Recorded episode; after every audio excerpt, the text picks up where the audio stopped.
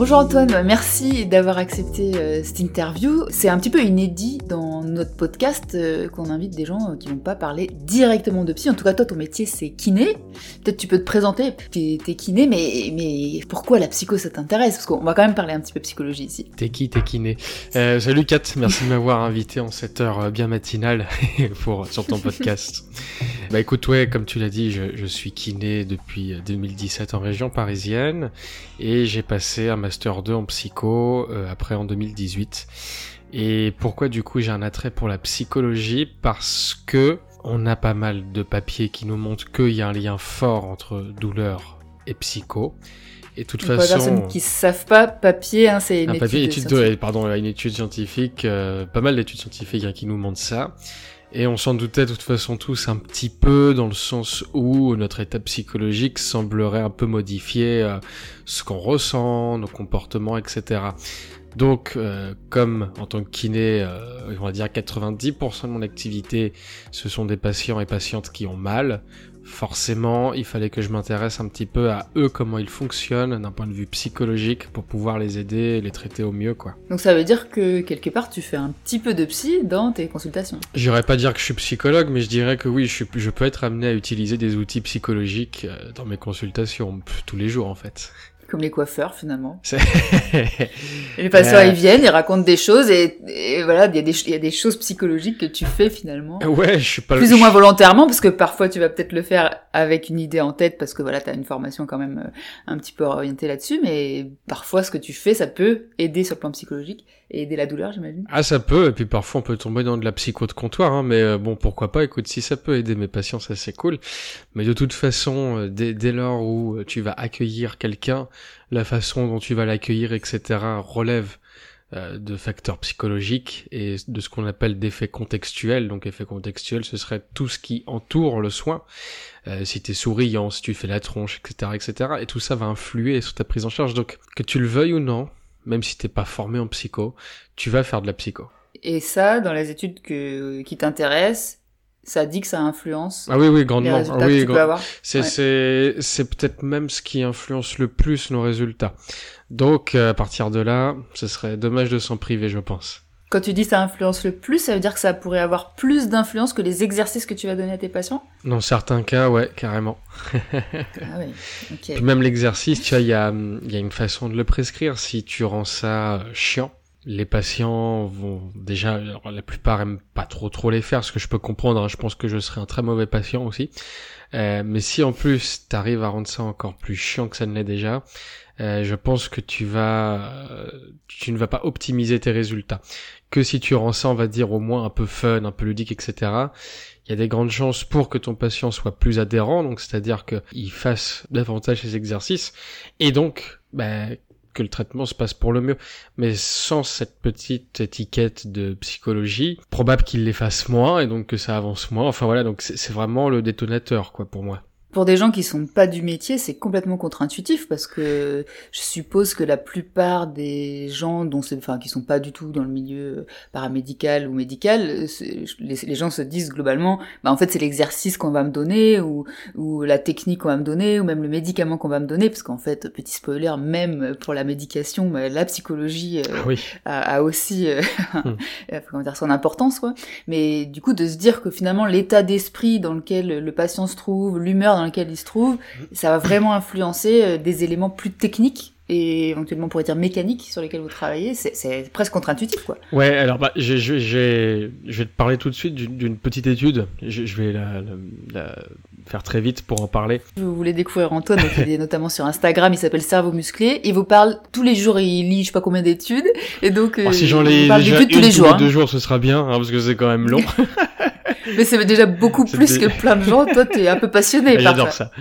Et, euh, et ouais, en fait, c'était une étude super intéressante où, en gros, il y avait quatre groupes de, de gens, ils avaient tous mal au dos. Euh, Il y avait un groupe où on leur faisait des électrodes sur le dos et un autre groupe où on leur faisait des fausses électrodes. En gros, on leur posait les électrodes mais on brochait pas le courant. Dans ces groupes, il y avait à chaque fois deux groupes. Donc, un groupe électrode et le thérapeute mettaient en place des techniques pour favoriser une bonne alliance thérapeutique.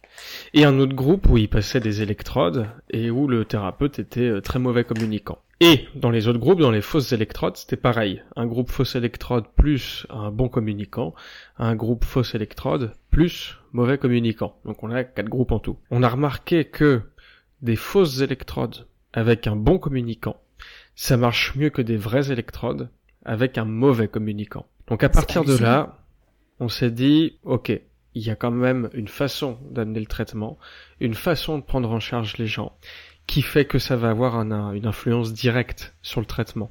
Bon, en soi, les électrodes, c'est vrai que c'est pas vraiment le traitement le plus recommandé, mais c'est intéressant de voir qu'un faux traitement marchait mieux qu'un vrai traitement lorsqu'on communiquait bien avec notre patient, lorsqu'on créait une bonne relation thérapeutique. Et donc, quand tu sais ça, tu sais que d'un point de vue psy, il se passe forcément des mécanismes, alors physio, etc., et qui font que le traitement va mieux marcher. Et si tu prends pas ça en compte, je pense que tu pourras être un excellent thérapeute euh, technique, etc., mais que tes résultats seront pas optimaux. Et du coup, concernant l'alliance thérapeutique, donc tu as l'air de dire que finalement, comme pour la psychothérapie, ça fait partie des, des facteurs euh, qui sont les meilleurs prédictifs, en tout cas en psychothérapie, de d'une efficacité ou d'une réussite, ça dépend du terme qu'on veut utiliser. Euh, toi, tu sembles dire que ça a l'air aussi important euh, dans, les, dans ton métier. Est-ce que tu es formé à ça quand, quand tu te formes en kiné Parce que nous, par exemple, en psychothérapie, on n'est pas vraiment bien formé à comment créer une bonne alliance thérapeutique. Est-ce que vous vous l'êtes? Bah, je te dirais qu'on t'en parle. Maintenant, est-ce que t'es vraiment euh, formé à ça? J'en suis, j'ai pas souvenir. Est-ce que j'ai fait des formations complémentaires pour ça? Non plus. J'ai lu, j'ai lu, j'ai testé des choses au cabinet pour voir ce que ça donnait. Et puis au final, euh, je pense que chaque jour on peut faire des progrès, même, même sans avoir de, formation euh, particulière. Mais bon, à force de lire, de tester, je me dis que ça va bien finir par par s'y coller, quoi. Euh, est-ce qu'il y a des moments où tu te dis, là, cette personne aurait besoin d'un travail psychologique plus approfondi? Ah oui, oui, oui, ça va m'arriver euh, assez régulièrement même. Je crois même que nous avions collaboré, hein, n'est-ce pas? Et euh, en fait, il y a, en kiné en tout cas, il y a des facteurs qui vont influer sur la perception douloureuse, sur l'expérience douloureuse du patient. Et euh, où je me sens en tant que kiné d'y faire quelque chose. Mais il y a des facteurs, comme les facteurs anxieux qui soient euh, généralisés, euh, sociaux, etc., ou les facteurs dépressifs, par exemple, hein, stress post-traumatique, etc.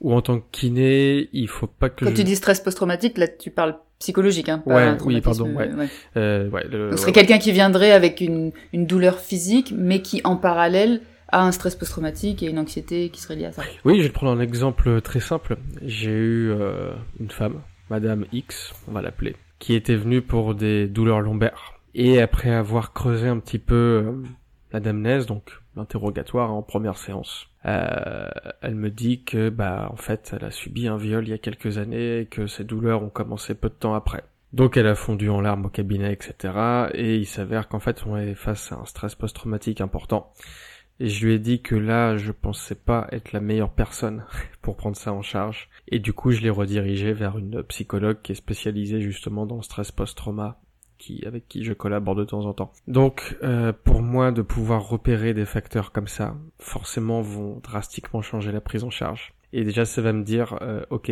est-ce que c'est un ou une patiente qui relève de mes compétences ou est-ce que je vais m'inventer une vie à essayer de l'aider? Et ça m'intéresse pas mm. trop parce que ce qui m'intéresse c'est qu'elle puisse qu'il puisse aller mieux.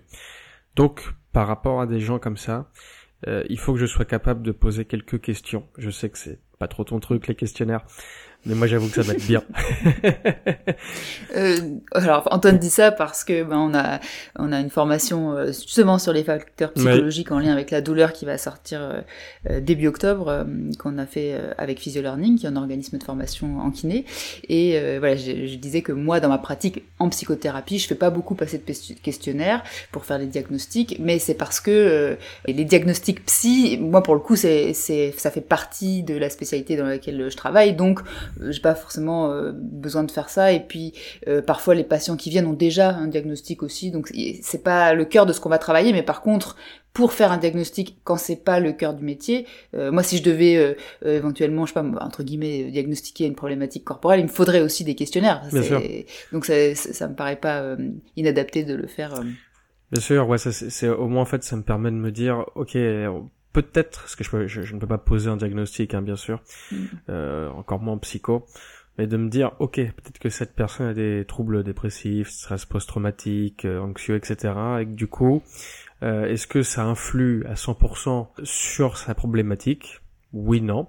Si c'est oui, je réfère assez vite. Si c'est non, qu'en fait il y a des douleurs et qu'en plus il y a des facteurs psychologiques, mais qui sont pas forcément euh, causales pour la problématique, je me dis ok, ça pourrait être utile d'en parler un moment avec le patient pour pouvoir le référer à un professionnel, pour qu'il y ait une prise en charge, on va dire, pluridisciplinaire de son état de santé. Il y a moins d'urgence dans ce cas-là. Mais de pouvoir voir ça va aider l'individu à lui être en meilleure santé, mais d'une façon générale. Et ça, c'est important aussi. Ça te permet de différencier un petit peu peut-être l'urgence et la manière dont tu vas orienter? Ouais, tout à fait, c'est ça. Si jamais c'est urgent, donc, comme dans le cas de ma patiente qui a subi un viol, euh, là, ça changeait tout hein, sur la prise en charge. Là, je lui dis, ok, ouais, il faut que vous consultiez quelqu'un de, de, vraiment spécialisé par rapport au, au stress post-trauma, étant donné qu'elle cochait toutes les cases hein, du stress post-trauma. Euh, ou par exemple, je, je, vais avoir régulièrement des patients euh, pour qui ça se passe pas bien au boulot, etc., et qui ont des petits euh, symptômes dépressifs ou anxieux. Là, je vais leur dire, ok, bon, on peut on peut travailler ensemble. Peut-être qu'il serait bien de consulter. Alors je dis pas comme ça évidemment, mais bon, c'est pour résumer un petit peu l'approche globale quoi. Hein. Bah, justement, c'est une question que je voulais te poser après. Euh, comment tu vas faire pour orienter des personnes? Parce que j'imagine que c'est pas si simple hein, quand on va chez le kiné. Euh, bah, on n'a pas forcément envie de s'entendre dire que peut-être euh, ce serait euh, intéressant d'aller en psychothérapie, surtout que bah, nous les psys on n'est pas encore tout à fait bien vus parfois. Alors ça dépend des des, mieux, hein. des milieux dans lesquels ont évolué les personnes. Ça va mieux, mais bon, on a encore quand même le oulala. Si je vais chez le psy, c'est vraiment que donc parfois voilà. Et donc je suis quelqu'un de moins bien quoi. Quelque part je suis faible, etc. Mais te je voulais te poser cette question, mais juste avant, par rapport à quelque chose que tu viens de dire, euh, bon, bien sûr, on, détaille ça dans la, enfin, on détaille ça dans la formation, euh, euh, mais peut-être donner une petite idée de quel lien les, papiers que tu lis justement font entre des problématiques physiques et des problématiques psychologiques, donc dans un sens et dans l'autre. Est-ce que l'une peut influencer l'autre et vice versa Parce que, bah, en tout cas, en psychologie, tu peux avoir des ouvrages comme "Dis-moi où tu as mal, je te dirai pourquoi", ou le grand dictionnaire des maladies, et on va te dire bon bah par exemple je sais pas si t'as une douleur à l'épaule peut-être que ça veut dire que t'as un problème euh, dans ton travail et donc t'as des liens un petit peu magiques euh, là-dessus. Bon euh, évidemment la science c'est pas de ça dont elle parle. Par contre elle parle bien d'un lien entre les, les, difficultés physiques les douleurs physiques et la psychologie. Est-ce que tu peux en dire quelques mots? Alors je sais que c'est pas simple à résumer hein, on en a fait quand même une formation qui dure 7-8 heures. Donc mais voilà si tu peux juste aider les gens à peut-être avoir une petite idée de ce qu'on peut en savoir ouais alors on, on va faire simple on va partir du postulat qui est, qui est vrai, hein, que toute douleur est créée par le cerveau. Donc, ça veut pas dire que c'est dans la tête, hein, ça veut juste dire que c'est notre cerveau euh, qui génère une douleur, même si par exemple là si je me, je me pince et que ça me fait mal, c'est je me suis pincé, c'est un message de danger qui est remonté au niveau du cerveau. Et le cerveau a analysé euh, en fonction euh, du contexte, en fonction de, qui pince, qui me pince. Alors en l'occurrence c'est moi-même, donc c'est à peu près maîtrisé euh, en fonction de mes expériences passées, etc., et qui va décider de générer une réponse désagréable qu'on appelle douleur. Si c'est bien le cerveau en effet qui génère une douleur et que cela dépend du contexte et des expériences passées, eh bien on comprend bien que là les facteurs psychos vont avoir une influence. En fait c'est c'est un peu comme une confiture dans le sens où on va mélanger plein de choses, des fruits, etc. Euh, que le message de danger est un fruit, que mes expériences passées sont un autre fruit, et que tout ça passé au mixeur va donner un certain résultat. Et euh, je sais pas si euh, dans les gens qui t'écoutent, il y, y, a des gens qui font un peu de cuisine, mais en général c'est très difficile de reproduire exactement à chaque fois la même recette. Mais genre vraiment pile poil, c'est quasi impossible. Mais la douleur c'est un peu pareil, c'est rare qu'on éprouve la même douleur sur un même événement. Donc le lien entre douleur et psychologie se ferait à ce niveau-là, au niveau de la, la génération de la réponse euh, douloureuse. Et euh, là, on a vu que tout ce qui était psycho et douleur pouvait également entraîner des euh, comment dire des restructurations, un, comment on dirait ça, un, reshaping, le, cerveau qui se réorganise pour fonctionner différemment. Et ça, du coup, c'est hyper intéressant parce que un, ça met en évidence que le cerveau est un organe vivant et donc qui est capable de se restructurer, qui est capable de fonctionner différemment, et en plus que des choses juste psychologiques, se transforme en, en trucs physiques et physiologiques, parce qu'on sait aussi que la psychologie va jouer sur certaines hormones, le cortisol, etc., qui sont des régulateurs de la douleur, enfin bref. Donc ça c'est hyper intéressant. Et il y a des travaux aussi récents hein, bon, qui remettent un petit peu en cause le lien entre sérotonine et, dépression. Mais on sait que la mmh. sérotonine c'est aussi euh, un neurotransmetteur très impliqué dans la régulation de la réponse douloureuse et qui aurait quelque chose à voir avec la dépression, alors que ce soit causal peut-être pas, que ce soit une conséquence peut-être, mais intéressant de voir que les patients dépressifs ont moins de sérotonine et que la sérotonine pourtant on a besoin pour réguler la douleur. Donc il doit y avoir un petit un petit quoi quelque part. Et du coup, donc quand tu serais en dépression, tu serais plus sensible à la douleur du coup. Bah tout à fait. Tu régulerais moins bien. Voilà. Et ça, ce serait, ça, s'expliquerait juste par quelque chose de 100% euh, physiologique, quoi, de 100% euh, bah, pas hormonal, mais au niveau neurotransmetteur. Et, ça, du coup, c'est hyper intéressant. Alors, bien sûr, on pourrait parler 4 euh, heures sur, euh, même plus, hein, sur euh, quels sont les mécanismes physiologiques et physiques en jeu entre douleur et, et facteurs psy.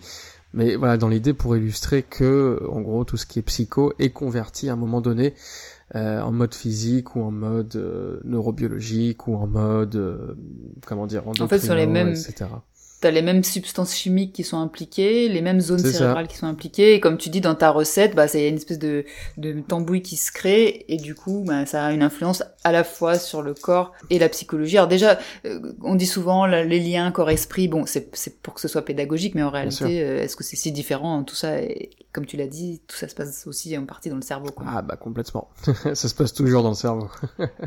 Salut, c'est Fabien. J'interromps votre podcast quelques instants pour vous rappeler de vous inscrire à notre lettre psy si ce n'est déjà fait. Lettre psy, c'est un email écrit par Catherine et moi et qu'on vous envoie toutes les deux semaines avec trois articles et une citation.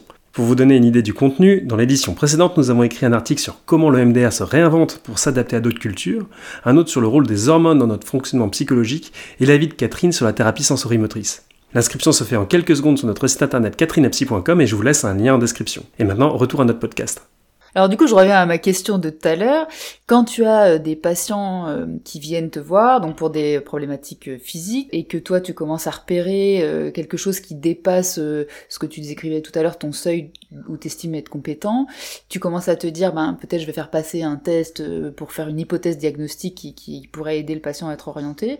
J'imagine que ça doit pas être toujours simple parce qu'ils sont pas venus pour ça, ils sont pas venus pour entendre qu'on leur parle psy. Voilà, comment tu t'y prends pour leur annoncer ça, je peux dire. On va prendre le cas où c'est pas urgent.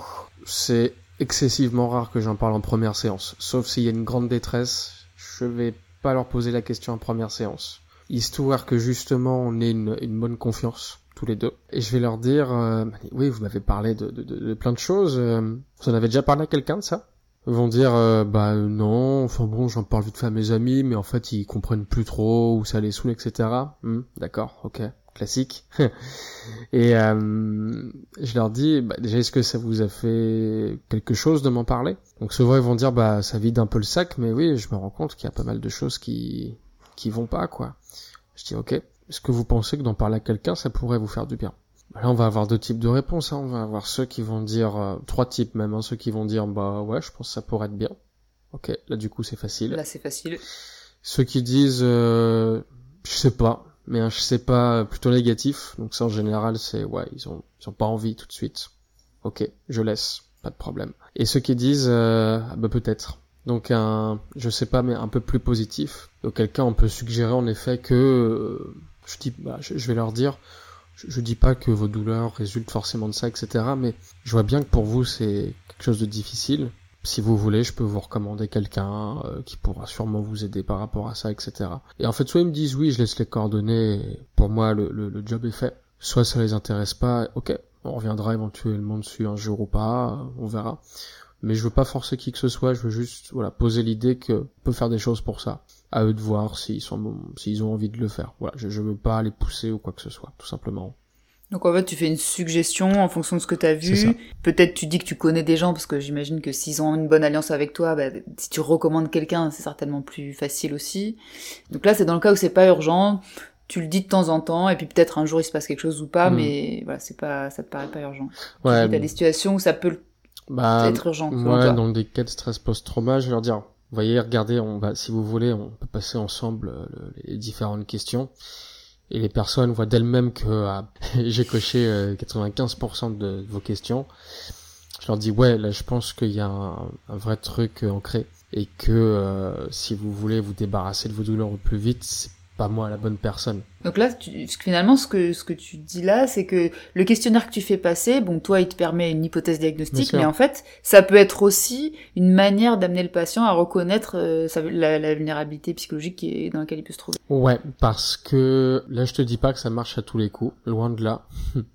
Les gens vont dire, moi, on m'a dit qu'il fallait voir un kiné, je comprends pas, vous me dites que c'est pas bon. euh. Ouais. Bon, là, du coup, ça peut, je vais pas dire partir au clash, mais bon, ça engendre une réception, etc., et c'est pas évident. C'est pas évident. Donc, j'essaie d'améliorer ce côté-là. Mais je sais que je suis pas la bonne personne. je le sais vraiment, et bon, c'est loin de moi, loin de moi l'idée de, de penser que je suis omniscient euh, et excessivement bon, etc., mais déjà de reconnaître quand est-ce que c'est pour soi et quand est-ce que c'est pas pour soi, c'est, je pense, euh, hyper important. Et là, en l'occurrence, ça ne l'était pas. Donc, de pouvoir insister, de leur dire, vraiment, hein, si vous voulez, euh, si on veut progresser au plus vite, bah, je pense qu'il faut consulter un, professionnel par rapport à ça, qui vous apportera beaucoup plus de bien que je ne pourrais jamais vous en apporter. Globalement, ça passe plutôt bien et c'est rare. C'est pas souvent hein, que j'ai à, à, comment dire, à rediriger en urgence. Ça a dû arriver peut-être en 6 ans, euh, 4-5 fois. Donc, C'est pas énorme. Après, parfois, ça peut aussi être long de repérer un trauma.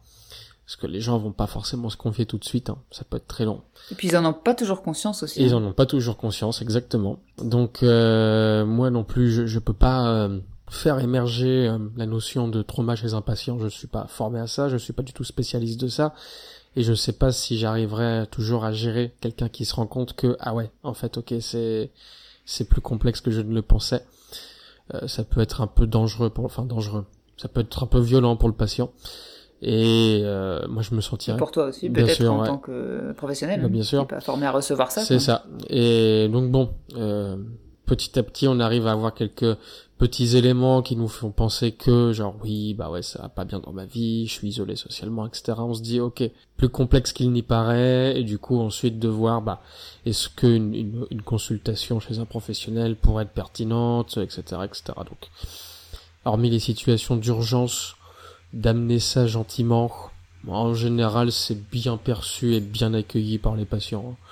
C'est c'est rare, ex- excessivement rare que les gens le prennent mal ou quoi que ce soit. Parce qu'ils savent, Tu- avec une bonne relation thérapeutique, ils savent qu'on pense à leur bien Hmm. et que euh, voilà, c'est vraiment pour eux, pour D'où l'importance, comme tu, d'où l'importance de cette relation thérapeutique, Ah bah parce que du coup ils vont avoir confiance en ça, parce que t'as as pu parler parfois dans tes contenus du fait que, en fonction de comment on en parle aux patients, ils peuvent entendre, c'est dans votre tête, dans le sens où c'est pas réel, quoi. C'est ça Oui, qu'on a l'impression qu'il pourrait y avoir oui, là-dessus. oui. C'est vous qui avez inventé quelque part, vous êtes en train de faire du cinéma.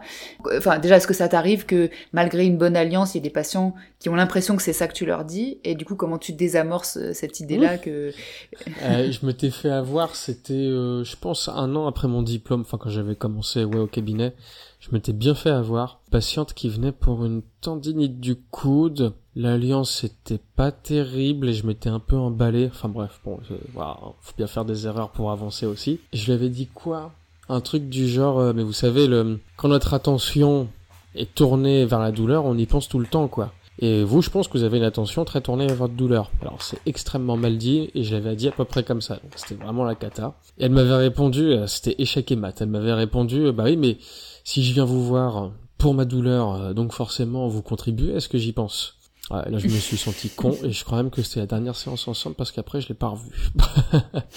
mais donc voilà, là tu peux te faire avoir. ça Donc là, l'alliance était cassée. Ah bah de toute façon l'alliance c'était pas terrible et euh, bon bah voilà j'avais pas je m'en sortais pas bien enfin voilà j'étais pas bon du tout petit à petit t'apprends à être plus plus doux t'as des connaissances théoriques mais t'évites de les refourguer après à, à tout prix tu vois donc euh, moi je sais qu'il y a un focus tensionnel qui existe peut-être que je devrais me taire un petit peu et juste que les gens ok ils me racontent eux comment ils perçoivent le truc etc euh, que je leur fasse bosser des petits exercices justement en détention de l'attention mais sans leur dire en détention de l'attention, en détournement de l'attention, ce sera mieux, sans leur dire, comme ça, ça évite de faire des, des focus, etc. Bref, de, de manier avec un peu plus de, de subtilité ces petites choses-là, ça me paraît quand même pas mal. Euh, donc voilà, le, le, travail sur l'alliance thérapeutique, bon bah, je que comme tout le monde, euh, ça, arrive régulièrement que ça coince. mais que au fil des années, voilà, on se rend compte qu'il faut un peu plus de subtilité, ça demande un peu plus d'effort, mais c'est pas grave. Et euh, petit à petit, bon bah ça se met de, de mieux en mieux en place, quoi, tout ça. Donc c'est important pour vous de pouvoir identifier euh, à quel moment ça peut être important pour vous d'orienter en psy.